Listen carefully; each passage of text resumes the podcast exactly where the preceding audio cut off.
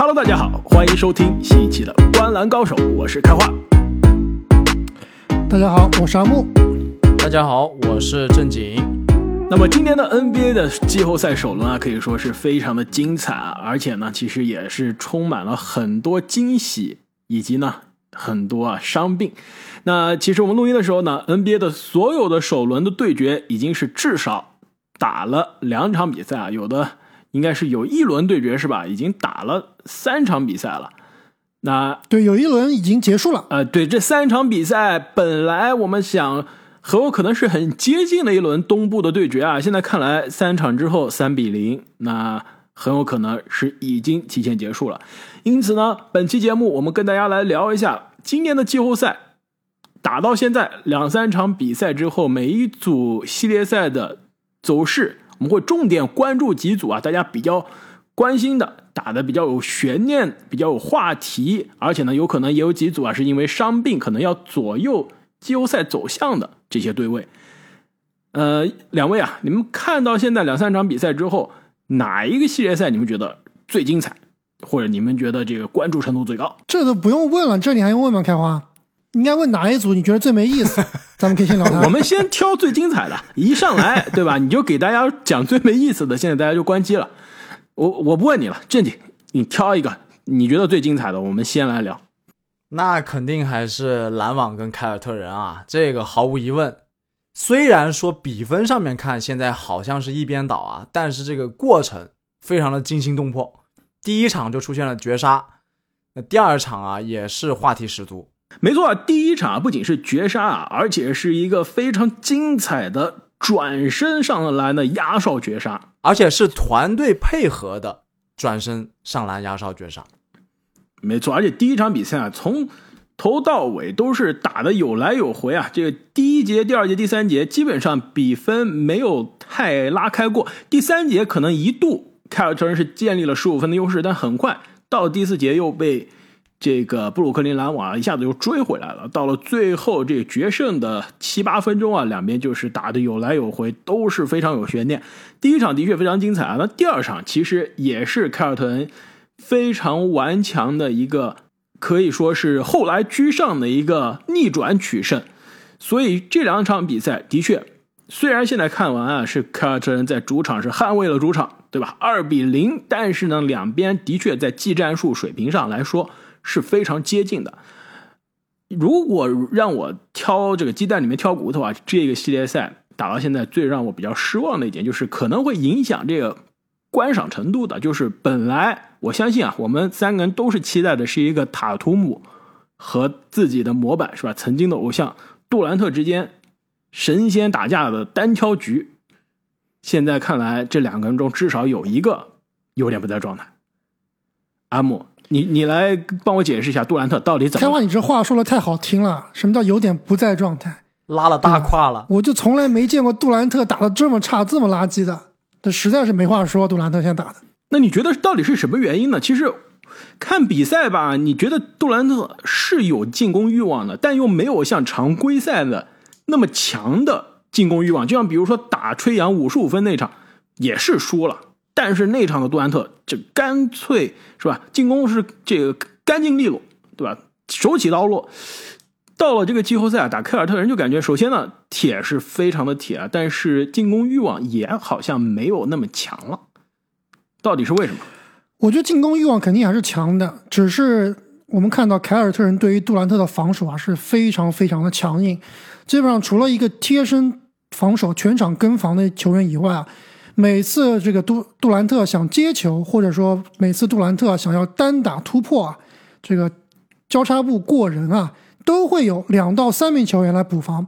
而且，其实凯尔特人对于杜兰特的防守啊，是非常的 physical，是非常的身体接触是非常多的，就导致你想想看，每次杜兰特接球就感觉被对面啊这些肌肉棒子就撞好几下，而且是是非常难受。是吧？都不是一个人过来撞他，是好两个人过来包夹。如果这个篮网要取胜啊，我们当时预测的也是需要双巨头。首先你得兜住底，然后加上角色球员的发挥，才可以跟这支完整度、团队性非常强的凯尔特人对抗。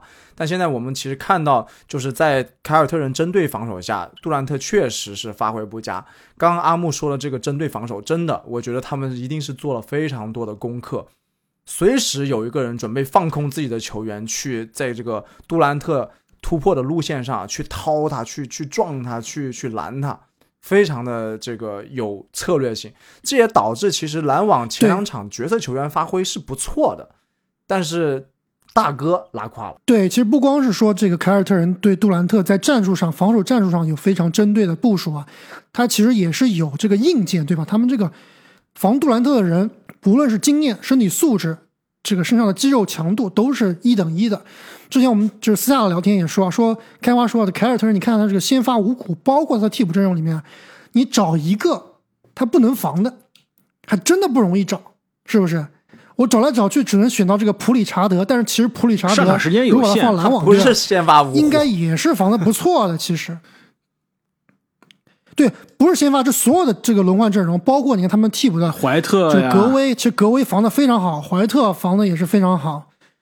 这个先发五虎就不用说了，还有这个最佳防守球员，今年最佳防守球员司马刚，这一套阵容其实我们真的是有点小瞧了凯尔特人啊。他这个防守阵容、防守强度、纪律性、个人防守能力啊，现在真的是联盟。等一下，阿莫是谁小瞧了凯尔特人？是你小瞧了凯尔特人？我是选凯尔特人取胜的这个系列赛。这个防守的强度，其实我们在前瞻的节目中，我们三个人都提到了这两支球队。的确，凯尔特人的防守肯定是要好很多一个档次啊！而且在这个系列赛，我们就看到了，其实两边就是在找对面的短板来打。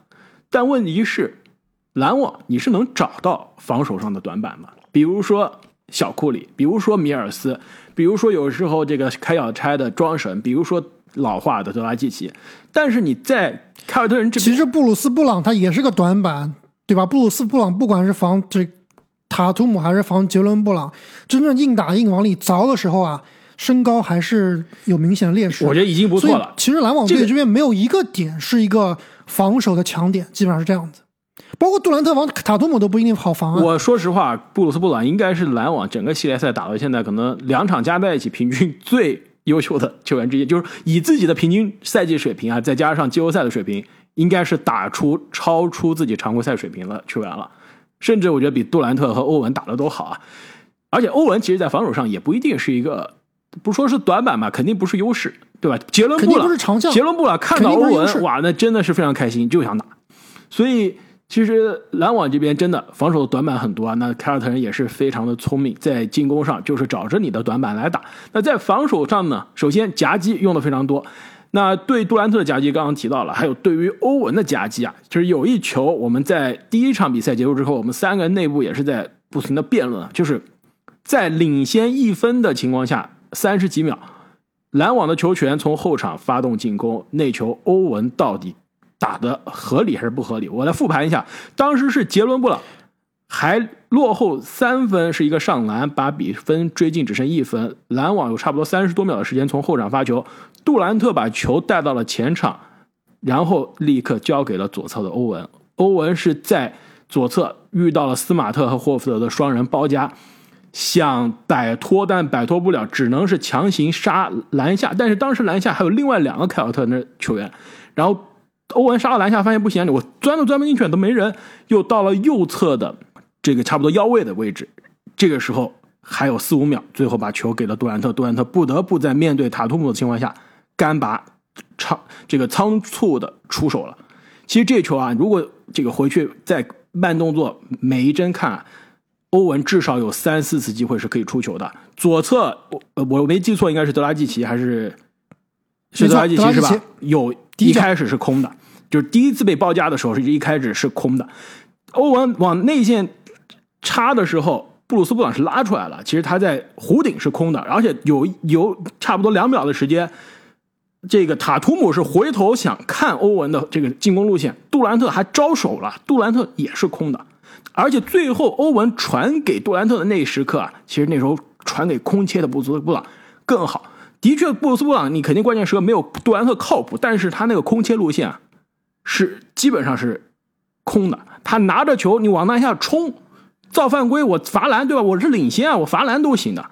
所以那球处理啊，说实话，我觉得欧文是有一些打杀红眼了，因为那场比赛三十九分，手感好，又跟现场的观众对吧竖中指了，说脏话了，互飙垃圾话了，打上头了，有一点点想打英雄球。那球处理的是真的有问题，而且呢，不得不说，凯尔特人的这个包夹非常的坚决，而且是药到病除。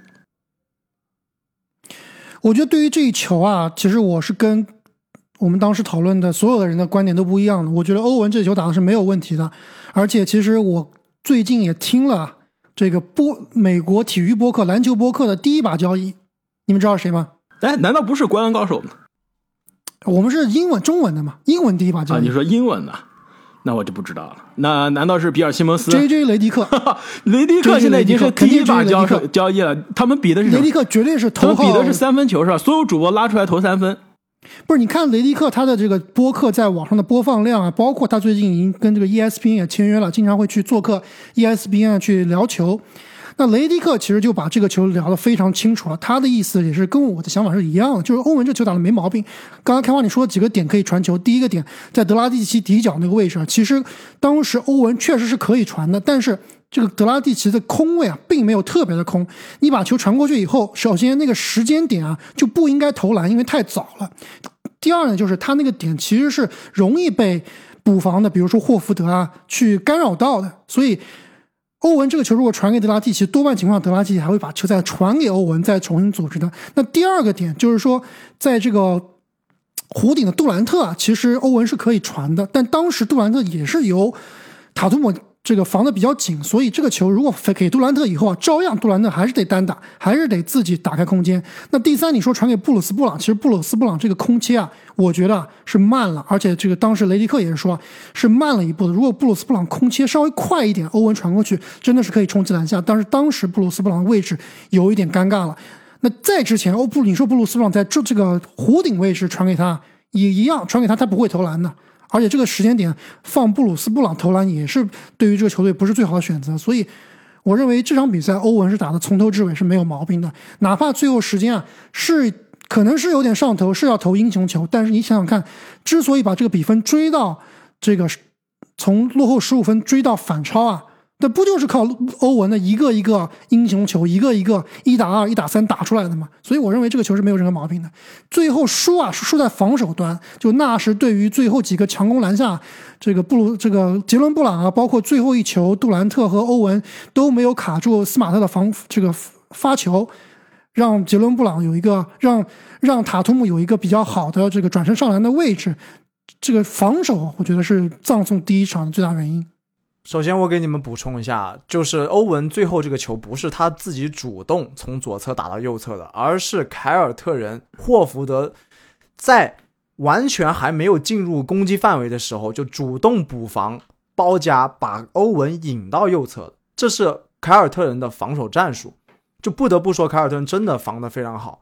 我觉得从战略上来说，欧文选择自己单打没毛病，但是啊。这球也就体现了欧文跟最最顶级的巨星之间最后处理球的差距。就你想，如果在那个位置，如果是杜兰特，他其实是可以找到空间硬投的，但欧文几乎连空间都没有，就被霍福德完全罩住了。他就在于这个看都看不到。对，被霍福德完全罩住了。对，另外一点就是，如果你想那个位置是詹姆斯的话，他也是可以。即使两个人包夹的情况下，找到一个人把球传出去的，所以这个是体现了欧文和最顶级球星的差距。我觉得他的选择，我觉得是没有办法指责的，因为他是落入了一个防守圈套。哦，我觉得欧文的这个视野，这时候应该不是欧文视野的问题。刚刚郑宁你提到了是这个空间的问题，就是因为篮网队其他球员啊，他没有去跑，他没有去这个篮网这边没有一个进攻的战术。能能跑出一个像欧文被包夹以后，别的球员跑出那个空当位置，对吧？杜兰特没有去找球，没有去这个布朗没有及时空切，对吧？然后内线的球员没有给欧文拉开，其实这是其他球员的问题，是这个整体上纳什布置进攻战术的问题。其实这个也是我们看第二场最后在这个七分多钟哈，篮网只得了两分啊，也是有这样的问题，就是一个人打，所有人在那看。对对，我看我上我看网上有个笑话，就是纳什的兜里有一百个锦囊，掏出来前五十个是十一号单打，掏出后五十个是七号单打。哎，我还在网上看到另外一种说法，这个说出来篮网球迷又要又要不开心了，就是说，我们还记得吗？哈登那出闹完之后被交易走啊，很多从篮网这边消息对吧，抛给体育媒体说的什么？说哈登就想打英雄球，就想做持球大核心，拉开单打，不想打战术，所以没有办法适应球队的这个环境，闹闹情绪走人了。现在。哈登走了，你们说这个只想拉开单打的人走了，篮网现在什么战术？另外两个球星继续轮流单打，是不是？依然还是这个问题啊。所以的确就是内球，首先我同意正经的观点，这个是欧文其实在处理球上跟顶级巨星还是有一定的区别，有身材、有视野、有球技上的这个差别。另外一点就的确，篮网真的战术丰富性上是有一点点差，这个对决。这个凯尔特人可能就是篮网这种轮流单打打法的噩梦，因为他这个防守的体系太成熟了。我任何的两个人过来可以随便夹击你的任何一个主要的持球手，我剩下来的三防四我依然不落位，或者哪怕我防守错位了，我也任何一个球员防你的主要进攻手，我也这个不手软不虚。这一点，这一点面对这个现在战术看上去有些匮乏的。篮网来说啊，的确是占尽了优势。还有一点啊，这个阿姆，我跟你补充一下，你刚刚说那球布朗那么空，不传给布朗，为什么呀？你知道现在两场打完，我重新看了一下数据啊，篮网这边投篮最准的就是布朗，两场比赛加在一起三分球应该是六中五，两分球几乎是没投丢过。你所以说，你全队现在最准的就是布朗，你这个没传给布朗，你这个没道理的开花，你这个比没有道理的开花。我给你举个反例啊，马上下一场卢卡东契奇又回来了，我觉得这个你你你可以说在关键时的最后一球把这个三分球让这个克莱布来投吗？克莱布这场比赛进了八个三分球，九中八。克莱，你为什么不为什么不传给克莱布是整个赛季三分球命中率百分之十八的人。布朗是赛季三分球命中率超过百分之四十的人，这是有本质区别的。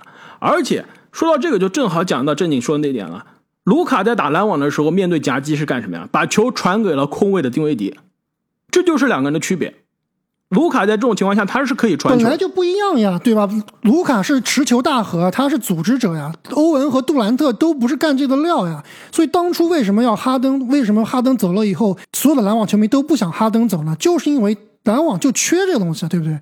那篮网为什么交易哈登要一定要换来西蒙斯呢？那就是为了补缺，呃，就是为了补这个串联球队组织者的角色。你像杜兰特，对不对？我们得说了，他能打组织，但是他打组织的水平跟这些真正的持球大核还是不是一个级别的。他运球还是过高，对吧？容易出失误，出球还是相对于较慢，容易，对吧？也是容易失误，对，所以说，所以篮网这套阵容确确实是不完整的。你要真让说没有西蒙斯的篮网去夺冠，其实我也是不相信。对，说白了就是你把球，当你把球交到欧文手里的时候，你是不期待、不寄希望于他最后传出一个精妙的传球的，其实就是让他闷头单打的。对啊，如果你说把欧文当做一个克里斯保罗来用的话，那他就不是欧文了，对不对？但是话说是这么说啊，那你到了季后赛时刻。你需要做出牺牲的时候，对吧？你需要改变打法的时候，还是去适应的。这就是为什么。但是他不是这个料，做不到呀，对不对？他就不是这个料，你怎么让他改变打法呢？为什么不？就是为什么？我想说这一点啊，就是对面有个球员，职业生涯一直被大家觉得是杀手，对吧？不是进攻组织的料，助攻职业生涯非常少，从来没达到过 MVP 的标准。而且呢，阿木你在前瞻节目中也说过了，塔尔图姆作为年轻的超巨，不一定是超巨吧，年轻的联盟顶级球星的这个行列，职业生涯打到现在只有一次三双，对吧？但是你看看这个系列赛，塔尔图姆是不是转变了？而且在这个系列赛开始之前，我当时说了，凯尔特人这边的 X 因素，我只看一点，就是塔图姆的助攻是不是可以超过五点五个？现在两场塔图姆。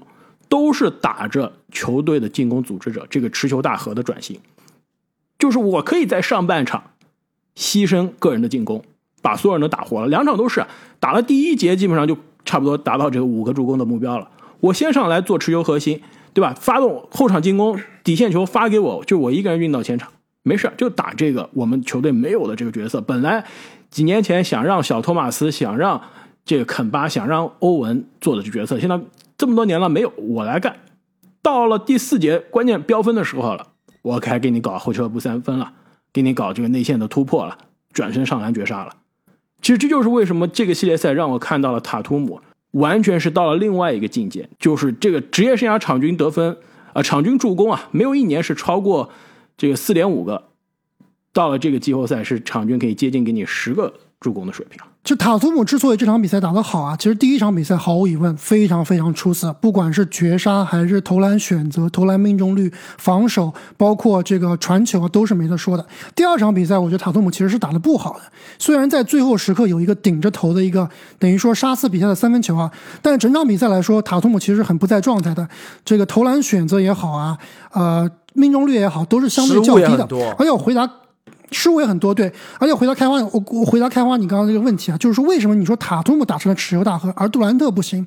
其实是这样子的，塔图姆很多这种传球啊，其实也是他的目的不是为了传球，他也是因为篮网啊对他盯的比较紧，对吧？防防塔图姆的人，不管是布鲁斯布朗啊、杜兰特啊，还是上场比赛或者第一场比赛的克拉克斯顿，对于塔图姆的盯防都是很紧的，所以导致很多情况下塔图姆不得不出球。但是为什么塔图姆出球就能传到？队友呢，就是因为篮网对他整体的防守跟凯尔特人的这个逼抢啊，是不是一个级别的？如果你真正把两个球队换个位置啊，这个凯尔特人还是凯尔特人，把杜兰特换成对面的塔图姆，我觉得塔图姆照样是会打得非常非常的艰难的。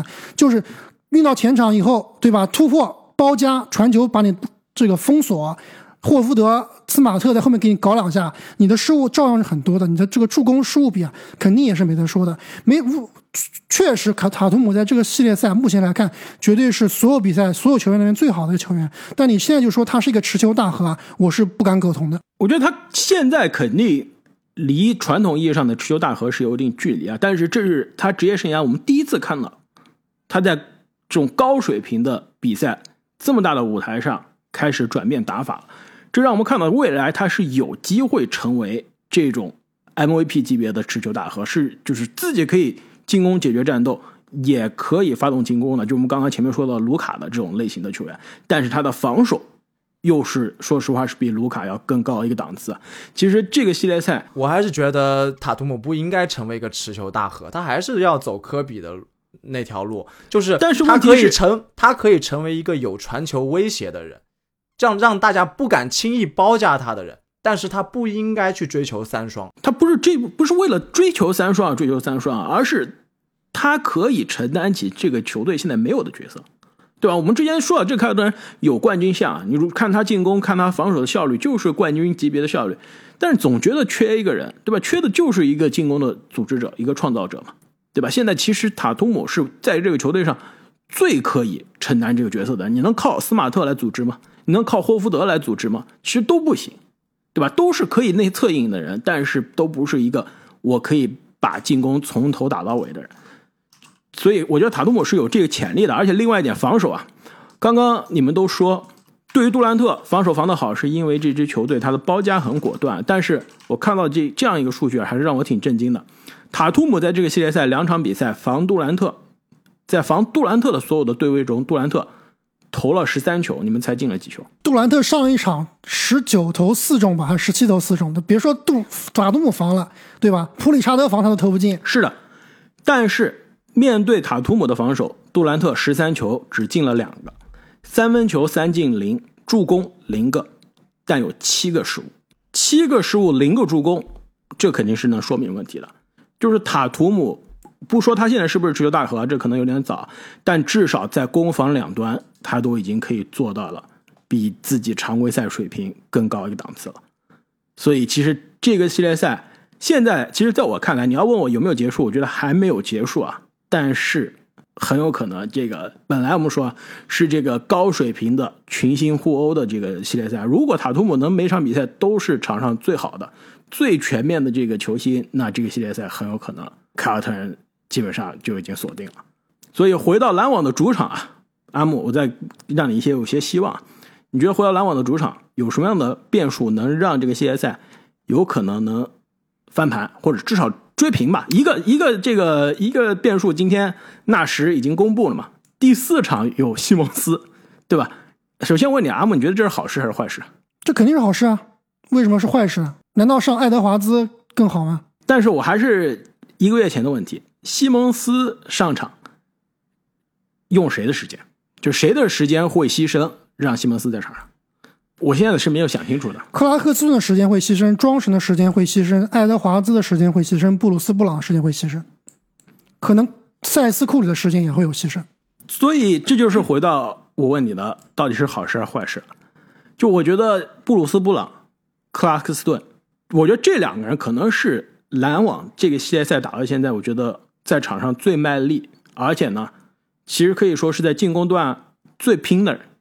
刚刚你说啊，塔图姆传球，凯尔特人能把它变成转换成进攻，是因为塔图姆进攻持球的时候，其他人都在跑，都在动，对不对？你我有没有发现篮网另外一个问题就是，篮网一个人持球，其他人是瞪着眼睛看。那球，欧文，我是这样子的，开花，你不能说只看篮网最后一节的表现就给篮网盖棺定论啊。其实你看看这场这两场比赛，第一场比赛其实对吧？杜兰特发挥非常非常差，欧文发挥很好，最后呢也是多多少少有点运气因素啊，输了比赛，其实是非常非常接近的。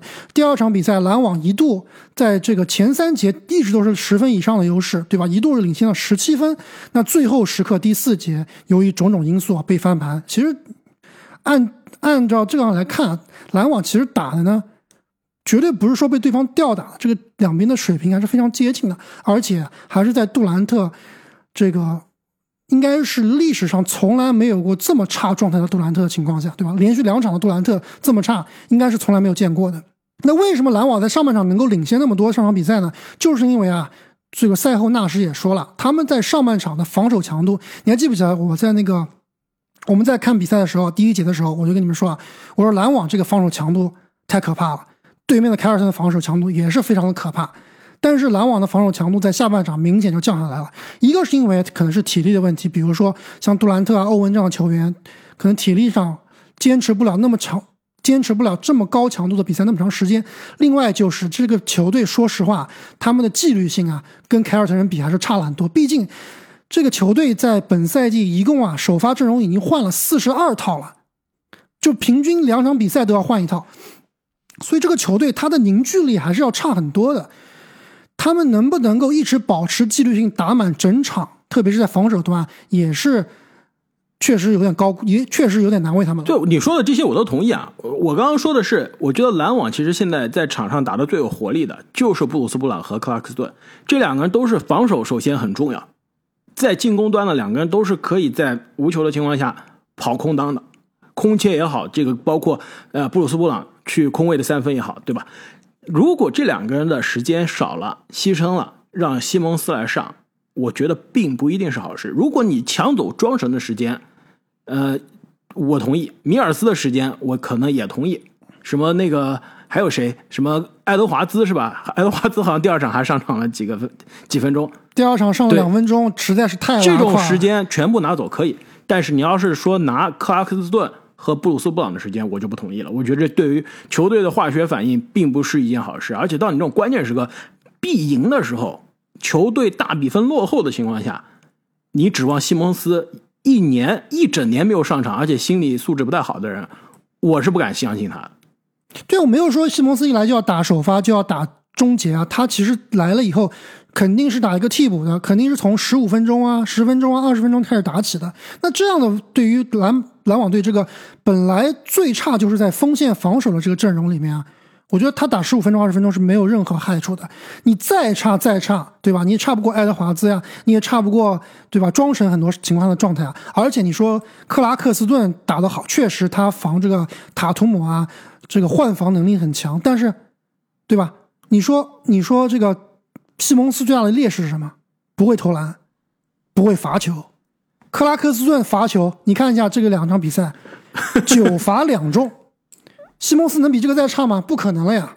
而且你不要忘了，西蒙斯不光是不光是防守的作用，他就能补他其实就是能够那个运球到前场处理球，帮队友挡拆，对吧？顺下这样一个球员。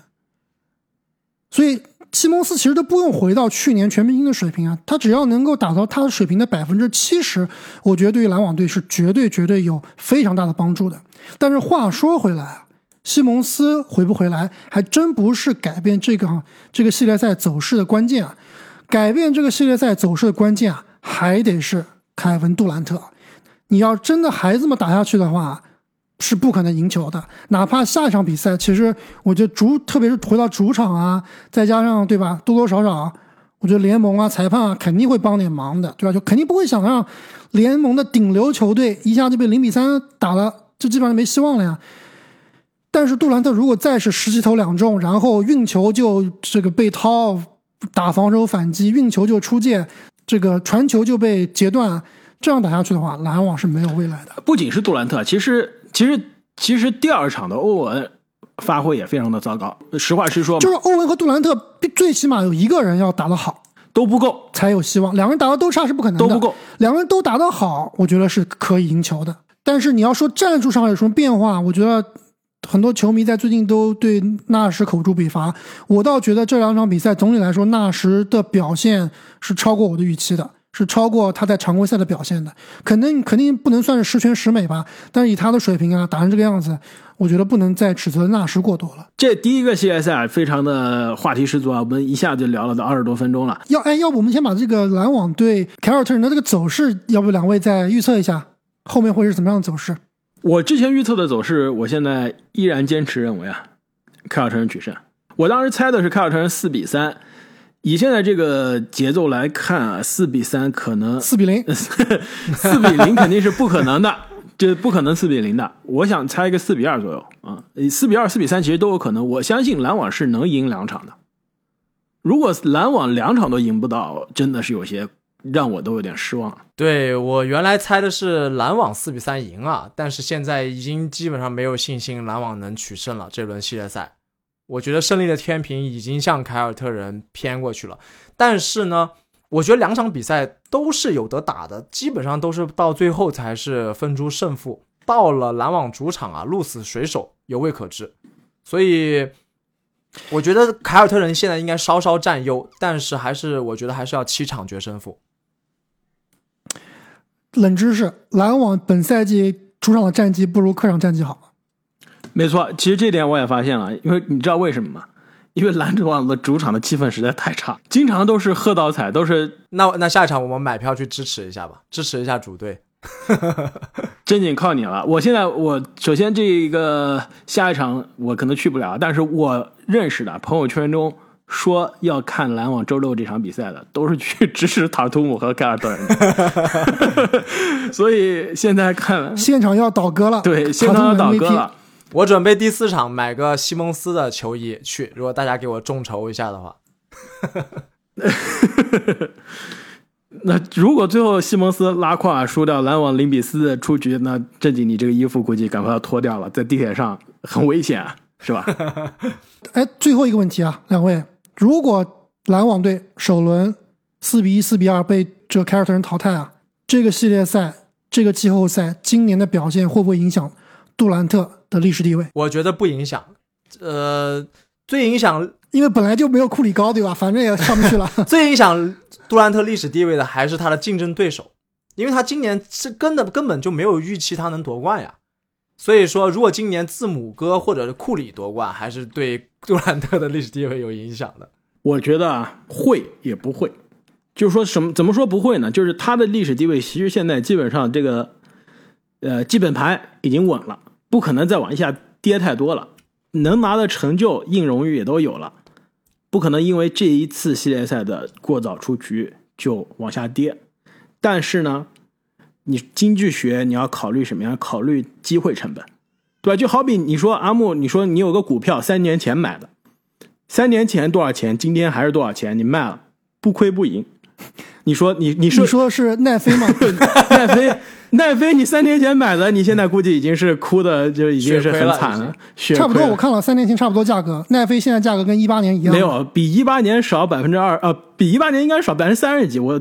朋友圈刚发了这个图啊，这个先不扯这个，就是说你问我这个呃是呃亏了还是不亏？的确没亏啊，你多少钱买多少钱卖了，一分钱没亏，但是你有机会成本的，你这三年能拿你这个钱投资其他的，对吧？那也不一样。对于杜兰特也是一样，职业生涯现在已经到了尾期了。是今年没拿冠军，没有什么好遗憾的。但是你打一年少一年嘛，你本来可以有机会今年夺冠，那职业生涯就进前十了，挑战前十守门员科比鲨鱼了。那现在没这机会了。那一年再一年一年过去，那机会越来越少，你的机会成本是丧失掉的。而且呢，而且就是正经说的，你经常职业生涯跟你相提并论的人是库里啊。现在库里那边看上去可是越打越好，而且冠军相应该是比进入到进入到季后赛之前冠军相更加优秀了吧，是吧？更加像冠军了吧？所以你在这个情况下来说是亏了，阿姆，你同意吗？我觉得会降低，特别是以杜兰特，就关键看你怎么输的嘛。去年杜兰特照样还不是输了吗？输给字母哥。但是第十地位，但是去年杜兰特那个输法，虽败犹反倒是把他的地位往上提升了，是不是？那今年杜兰特前两场的比赛这样打法，如果再这么打下去啊，我觉得会会不能说不一定说历史地位一定下降嘛，但是风评，杜兰特的黑子肯定会越来越开心，会越来越多的。